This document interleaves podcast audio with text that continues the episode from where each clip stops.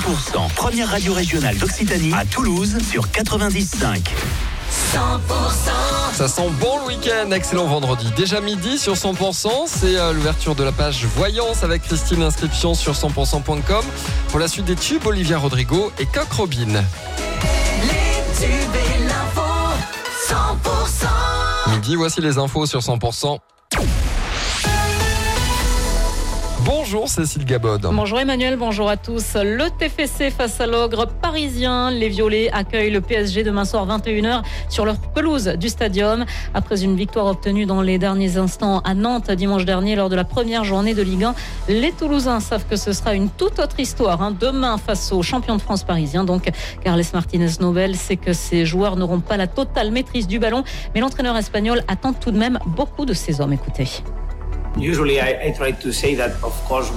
En habitude, on veut toujours garder euh, la possession, dominer le plus possible. C'est vrai que là, ça va être un peu différent. Donc, euh, non, l'objectif principal cette fois, c'est de se créer des opportunités.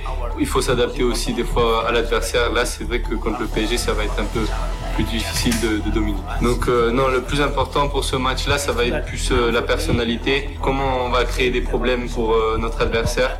Donc, il faudra être intelligent, euh, vraiment choisir les bons timings défensifs et offensifs.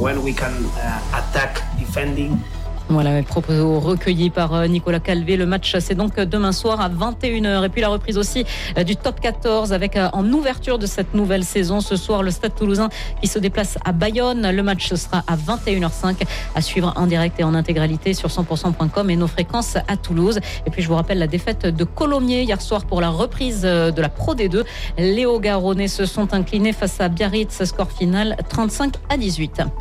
Une jeune femme avait été défigurée à coups de tesson de bouteille à Toulouse à la mi-juillet. Une violente bagarre avait éclaté. Le procès des agresseurs devait se tenir hier dans la ville rose, mais il a été reporté. Ce sera pour le 12 septembre prochain. Elle rejoint la confrérie des maîtres vignerons de Fronton, l'ancienne maire de Saint-Orens de Gameville, aujourd'hui ministre chargé des collectivités territoriales et de la ruralité. Dominique Faure sera intronisé ce week-end à l'occasion de la fête des vins de Fronton qui démarre aujourd'hui. Le président du département de la Haute-Garonne, Sébastien Vincini, sera lui aussi intronisé à cette occasion.